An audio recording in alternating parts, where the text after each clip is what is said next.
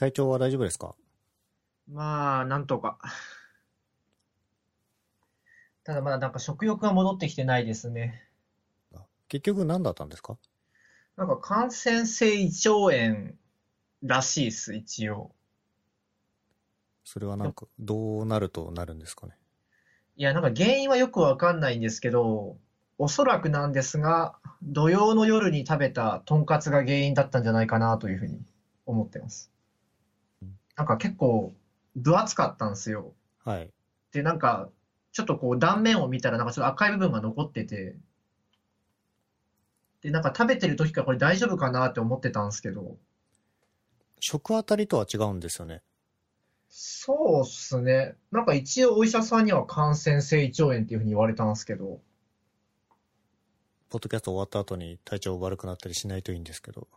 ああ、多分もう大丈夫だと思います。はいうんなんか、ちょっと報告があるんじゃないですか、今日は。ああ、そうですね。あの、先日転職いたしました。おーえーっと、これはもうパブリックにしていく感じなんですかね？そうですね。もうパブリックにしていただいて大丈夫だと思います。まあとある会社から、なんか前の会社は伏せてたじゃあ、伏せてましたっけ？ん なんか、はい。はい。次はスタートアップなんですよね。そうですね。あの、10X っていう、タベリーっていうアプリを作ってる会社で今働いてます。今をときめくスタートアップじゃないですか。そうですね。今日ちょうどなんかリリースの発表もできて、あの、みんなが並んで写ってるジャケ写みたいなやつでしたっけ、あ、そうですね。今何人ぐらいのスタートアップなんですか？今ですね、そうですね、7、8人くらいですね。業務委託の方も何人かいらっしゃるんですけど、正社員は7、8人くらいでやってますね。うん前職だとすごい大きいところに勤めてて、ええ次すごいスモールチームじゃないですか。そうですね。なんか働き方が結構変わるとは思うんですけど、なんかどういうところ変わりましたかね？そうですね。なんかまあ、会社の文化もあると思うんですけど、やっぱ意思決定のスピードがすごい速くてですね。なんか、前の会社だとなんか30分くらいかけてこう、いろいろ議論してたことが多分、口頭のやりとり30秒くらいで決まって、でもあとはもう一気に作るだけっていう、まあ結構すごいスピード感がやっぱ違うなという感じはありますね。まあ、前の会社も決してスピード感がなかったわけではないとは思うんですけど、うん。うんうん。やっぱ組織の規模はやっぱ違うので、そこはやっぱすごい明確に違いが出てくるところなんですね。なんか業務的には、引き続きフロントエンドっていう感じなんですか？いや、実はですね、入ってから JS1 行もまだ書いてなくてですね。最近は、まあ本当にサーバー、Go でサーバー書いたりとか、あとは Swift で iOS のアプリ書いたりとかをやってますね。まあ、Web の部分も、なんかあの管理画面とか、あとはまあ Web 版みたいなものもあって、まあ、機会があれば多分そういう部分も今後触っていくんじゃないかなっていう気はしてます。うん。あれ転職してどのぐらい経つんでしたっけ？えーっとですね、まだ1ヶ月経ってなくて、3週間、あ、でももうちょっとで1ヶ月くらいですかね。うん。うん。じゃあ入社して、令和になって、今って感じか。そうですね。ああなんで転職したんでしょうっていうことを聞いてもいいですか？そうですね。まあ、ウェブのフロントエンドのエンジニア、まあ4年くらいやってたんですけども、ちょっとまあ、クライアントサイドっていう視点でちょっと違ったこともやってみたいなという気持ちが出てきてですね。うん。で、まあちょっとネイティブのアプリ、まあ本業でまでやったことなかったので、ちょっと思い切ってがっつりやってみたいなっていう気持ちがあった感じですね。一応未経験なんですよね？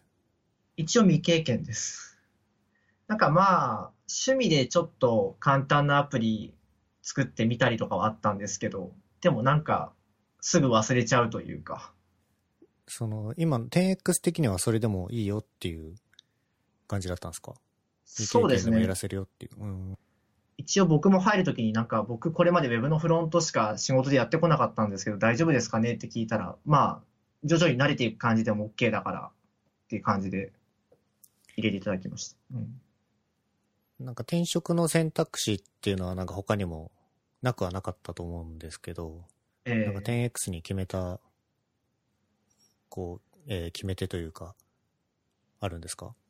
そうですね。まあ、さっき話した感じで、まあ、扱う技術が、他にも選択肢いくつかあったんですけど、まあ、どっちかというと僕にその Web のフロントエンドをがっつりやってくれることをこ求めている会社がすごい多くて、まあ、それはそうだよね。まあ、それはそうなると思うんですけど、まあでも、僕はもうちょっと違うこともやりたいなっていうのが、まあ、さっきも話したと思うんですけど、あったのと、あとは、そうですね、まあ、サービスの内容、まあ、なんていうか、僕結構、その次、仮に転職するとしたら、なんかその、なんだろうな、生活に近い部分というか、自分がその、ユーザーと本当に限りなく、同じ目線が持てるサービスがいいなっていうふうに思ってたので、まあ、そういう、なんていうか、視点で、いろいろ比較した結果、まあ、10X でということになりました。うん。うん。こう、若干、天の弱というか、意地悪な質問ですけど、はい。前の会社のサービスとか多分毎日触ってたと思うんですよ。ええそれとも違ったってことですよね。そうですね。前の会社のサービス、まあ結構いろいろ、その会社の名前が冠についていろいろサービスがあったんですけど、まあ、技術的にいろいろ面白い部分もあったんですけど、正直自分とはちょっと住む世界のが違う人たちが使うサービスだなって思うサービスもやっぱいくつかあったんですね。うん。うん。オフィスはどこなんでしたっけ？オフィスはですね、水天宮前っていう日本橋の近くですね。おーおーおー東東京です。水天宮前だと、えー、半蔵門線。そうですね。あれ？もしかしてじゃあ一本で行けるんですかね？そうですね。一応、家の近くに池尻大橋駅があるので、まあ、田園都市線、半蔵門線直通で一本で行けますね。えっ、と、オフィスの労働環境みたいなのはどうですか？引っ越したばっかなんでしたっけ？そうですね。なんか、引っ越したばっかですごい広くてですね。なんか、ストレッチとか筋トレできるくらいのスペースがありますね。うん。いいですね。まあでも多分、今後採用拡大していったら多分一気に手狭になっていくかもしれないです。うんさん、あの、ストックオプションはいくらああ、その話はちょっとそうですか。避けましょうかわ。かりました。そうですね。まあ何も言えないと。はい。何も言えないです。まあでも頑張らせていただきます。はい。はい会社が水天宮前でずっとその池尻大橋から通い続けるんですか？いやー、これが結構しんどくてですね。まあ電車が結構ぎゅうぎゅうなんですよ。はいはい。なのでまあやっぱ近いうちに、まあというかもう家決まってるんですけど、お来月引っ越そうかと。うん。どちらの方へ？えっとですね、同じ半蔵門線沿いの住吉って駅があるんですけど、はい。そこに決めました。住吉と水天宮前だと何駅分あるんですか？えっと、二駅ですね。いいとこに、いいとこにっていうか、まあ、だいぶ近くにね。そうですね。まあでも、半蔵門線沿い結構高いので、まあ住吉が多分比較的安いとこですね。うーん。なんか、北芸さんだとランニングがあれなんで、走って清澄とかも行けるんじゃないですか？そうですね。清澄白河とかも行けますね。なんで住吉にしたんですか？まあ、住吉が、まあ一番家賃が安そうだったというのと、あとあの近くにですね、猿江恩賜公園っていう結構大きめの公園があって、はい。ランナー的にもなんか嬉しいなというところですね。うん。なんか、駅前のイメージも湧かないというか、多分僕降りたことないような気がするんですけど、どうなんですか？なんかね、まあこんな言い方していいかわかんないんですけど、錆びれてるというか なんか本当にもう住宅地みたいな感じですね。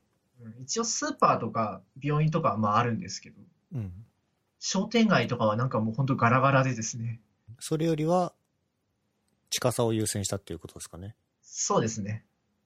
まああとちょっと歩けば錦糸町とか、まああと清澄白河とかもあるので、あー、まあ確かに。おお店もまあそんな困んないかなという。引っ越したら、あれなんだっけ、あの、焼き鳥屋。秋吉。秋吉ですか。うん。秋吉遠くなっちゃうじゃないですか。いやー、ほんとそれなんですよね。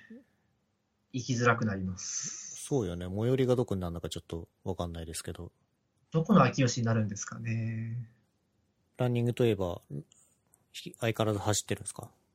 そうですね。ちょっと最近、サボり気味ではあるんですけども、あの、来月またハーフマラソンに出る予定で、それに向けて練習中です。毎日走ってますよね。なんか前よりもエスカレートしてるというか、そうっすね。一応、なんだっけ、月曜日と金曜日が一応お休みということになってて、ランニングのね。ランニングのお休みということになっててか仕事の休みみたいな言い方でしたけど。うんそうですね。はい。なんか一応本を読んでですね、練習メニューをこう考えて、それをこなすっていう感じでやってます。これは、それは何ていう本ですか？えっとですね、30キロ過ぎで一番速く走るマラソンっていう本なんですけど、あ、これは、あー今は亡きそうです。小出監督の、えおーー、Q ちゃんのコーチしてた人ですね。これはどんなことが書いてあるんですか？そうですね。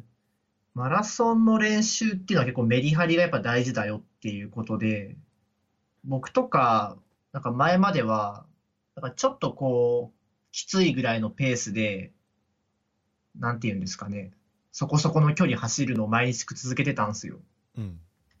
でもなんかあんまりそれ続けてっても成長を感じることがなくて、うん。で、その時、なんか本を読んで、ちゃんとした練習方法を調べてみようと思って、そのさっき紹介した本を読んだ時に、まあその追い込む時はちゃんと追い込んで、その前後になんか体をほぐしたりとか、その体を追い込んだ後の疲労を抜くような軽めのジョグを入れてあげることで、なんていうか体の能力を向上させていくことができるよっていう内容が書いてあるんですね。うーん。で、確かにその通りになんかやったら、ペースがなんか上がっていってるような気がします。どのぐらいの期間実践してるんですかそれは？えっとですね、もう2ヶ月3ヶ月くらいやってるんですけあど、、それで効果見えてるならなんか本当っぽいですね。そうですね。ただですね、なんか単純にそのメニューをこなすとですね、なんか月間の走行距離すごい増えるんですよ。知ってますよ。なんか前まで100キロくらいだったんですけど、今180とか、まあ、160とかそんぐらいになってって、まあ、おのずとやっぱり能力が上がっていってますね。月間100もすでにすごいけど、150とか超えてくるとね、毎日5キロってことですよね？そうですね。週に2日休みだったら、まあ、10キロとか走ってるってことですか？そうですね。それは、すごいな。これ次ハーフですけど、なんか目標のタイムとかあるんですか？そうですね。本当は、本当はというか最初は、ハーフマラソン1時間45分目標にしてたんですけど、それだいぶ早くないですか？そうですね。はフルマラソンだとサブ3.5、3時間半ぐらいのペースですね。うん。ただ、ちょっと最近、なんかお腹の調子悪くしたりとか、なんかジンマシンが出たりとかして、あんま練習できてないので、うんうん。まあまあ、前回の2時間ちょっと切れたぐらいのタイムを更新できれば、まあ、OK かなっていうぐらいでやってます。2時間切るだけでもフルだったらサブ4ですよね。そうですね。サブ4だったらなんかもう十分な気がするけど、もっとそうです上を目指すと。ね。いや、でも僕、ハーフではサブ4のそのペースで走れるんですけど、この間その、鹿児島でフルマラソンを実は走ったんですよ。はい。なんですけど、やっぱりハーフとフルってやっぱ全然違って、まあ当然ですけど、ハーフマラソンのペースではやっぱ走れないんですよね。うん。うんなんか後半特に来る感じですか？そうですね。やっぱ30キロ超えたぐらいで、なんか体力的にはなんかまだまだいけるぞみたいな気持ちなんですけど、なんか突然足が動かなくなるんですよ。で、なんか坂、上り坂とかあると、本当足が動かなくなっちゃって、うんうん。でもうそこはやっぱ歩きましたね。月間100何歩走っててもそうなっちゃうんですね。そうっすね。やっぱ走り方とかもやっぱあるのかもしれないなとは思いましたけども。そうなるとなんか1回の走行距離をそういう距離まで伸ばさないと慣れてこないんですかね。そうですね。あとは、あ、あとその、さっき言ってた本にも書いてあるんですけど、その長い距離を走って、なんていうか疲れた状態からでもなんかペースを上げられるくらいの力をやっぱ身につけておかないとやっぱフルマラソンなどいけないらしくて、うん。いやーでもそれ言うはやすしだけど、なかなか大変だよな。まあ言うのは簡単ですよね。そうそうっす。まあ北系は走ってたろうけど、僕とかだと走り切ることがまず目標になるんで。うん。走りそうっすね。うー南魚沼グルメマラソン。これはどこでし、魚沼だと新潟？あれ？新潟っすね。新潟か。じゃあ新幹線で行って。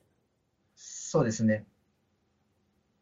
なんか季節的にはまあ、梅雨？まあ初夏ぐらいですけど。うん。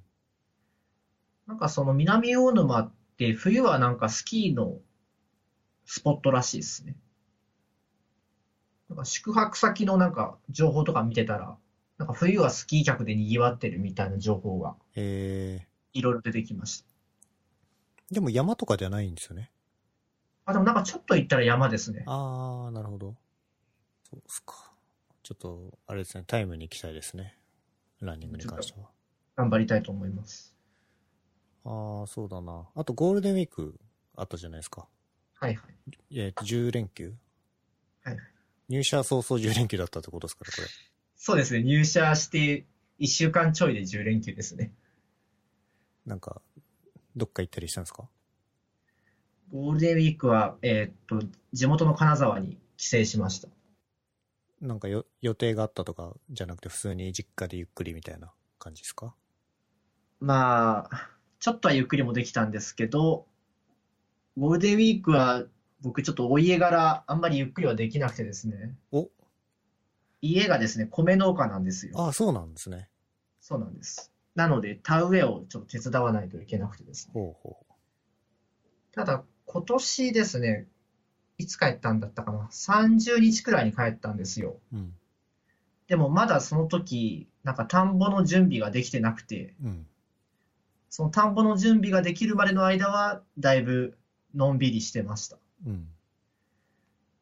なんか、いや、まあ、のんびりしてたのかな。なんか結構母親に無理やり畑に連れて行かれて、うん。なんか雑草を抜いたりとか、まあ、あんまりゆっくりはしてないですね。あるあるですね。そうですね。まあ結構重労働ですからそうね。なのよね。ちょっとその、老後の趣味じゃないけど、そういう時にやるのはいいけど、ちょっとね、そうなんですよね。あんまり今のテンションだと付き合いたくはないですね。そうですね。田植えは毎年帰るたびにやってるんですか？そうですね。新卒で東京に来た1、2年ぐらいは、ちょっとまあバタバタしてて、ゴールデンウィーク実家帰ってなかったんですけど、うん。その後はまあ毎年ゴールデンウィーク帰ってお手伝いしてる気がしますね。ケイスケ帰ってきなさいと。まあ、あの、言っては来ないんですけど、なんとなく圧を感じますね。えー、田植えか。じゃあもう、慣れたものというか。そうですね。あ、でも多分、田植えのイメージがなんか多分、そうっすね。僕自身はその田んぼに入って、こう、いわゆるよくある田植え的なイメージだと、なんか、なんか緑色のちょっとふさふさしてるやつですけど、うん。それをちょっと取って、田んぼの中にこう刺していくみたいなイメージがあると思うんですけど、うん最近は機械を使うんですよね。うん。うん。なんか田植え機っていう機械があって、うん。なんか一度にこう一気にこう機械がガシャンガシャンってこう植えてくれるんですよ。はいはい。なので僕自身は田んぼの中に入ることは実はなくてですね、はい。なんかその機械にひたすら苗の塊みたいなブロックがあるんですけど、それをこう運んでいくという仕事をやっております。機械の操縦は誰かいるんですか、それ？それはあの父がやってますね。うーん。なんかそれ楽しそうだけどね。それ楽しそうなんですけど、なんか父曰くなんか難しいからお前には無理みたいな感じの、手伝わす、手伝わさせる割には、なんかね、そうっす。えー、使わせてくれないんですよ。いや、でも、多分頑張れば使えると思ってて、うん。というのもなんか、近所のなんか高校生が今年なんか操縦してたんですよ。うん運。転してたんですよ。多分僕も練習すれば多分使えるんじゃないかなという気がすまあね、るんですそれは練習したらいけるでしょうね。重労働だ。結構重労働です。これ、その田植えの機械に積む前に、その田んぼからちょっと離れたところにですね、ビニールハウスみたいのがあるんですけど、はい。そこでその稲をこう育ててるんですね。1ヶ月間ぐらい。植える前ってことですよね。植える前に。で、結構その、いざその田んぼに運ぶときって、乾かないように水をすごいたっぷり含んでてるんですよ。はいはいはい。で、一つの箱運ぶのに、一つの箱を多分3キロ、4キロぐらいするんですよ。うん。それをこうな、何百枚って運ぶので、結構腕にきますね。そうか、それは、まあ、トラックまでは手で運ばなきゃいけないのか。そうですね。トラックまで手で運んで。何箱ぐらいやるんですか、それは？うちはですね、300箱ぐらいあっ 300! おおそれそうはです辛い。ね。辛いです。一つ3キロ300箱。そうえー、なんかそうやってこう、苦労して育てたその稲。我々は食べることはできないんですか？食べること、北家の、北家のお米ですか。北家の米をどうやって食べれるんですかね？ああ、お金出していただければ全然お売りいたします。本当ですか？あと北家にメンションすればそれはできるんですかね？できますよ。いろんな人からツイート来たらどうしよう？ああ、それちょっとやばいですね。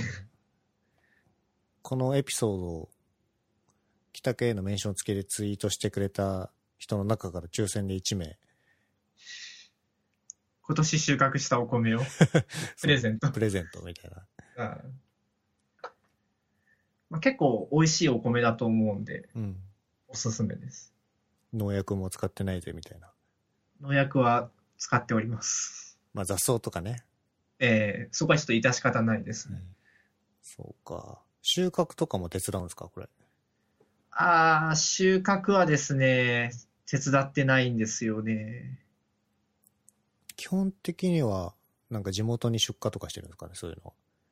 そうですね。あの、僕もちょっと詳しいことは把握してないんですけど、収穫したお米の何割かをこう農協に買い取ってもらって、残りの何割かをその自分たちの家でなんか食べたり売ったりするらしいですね。はいはいいや、ぜひぜひ、はい。はい。あの、プレゼントしたいですね。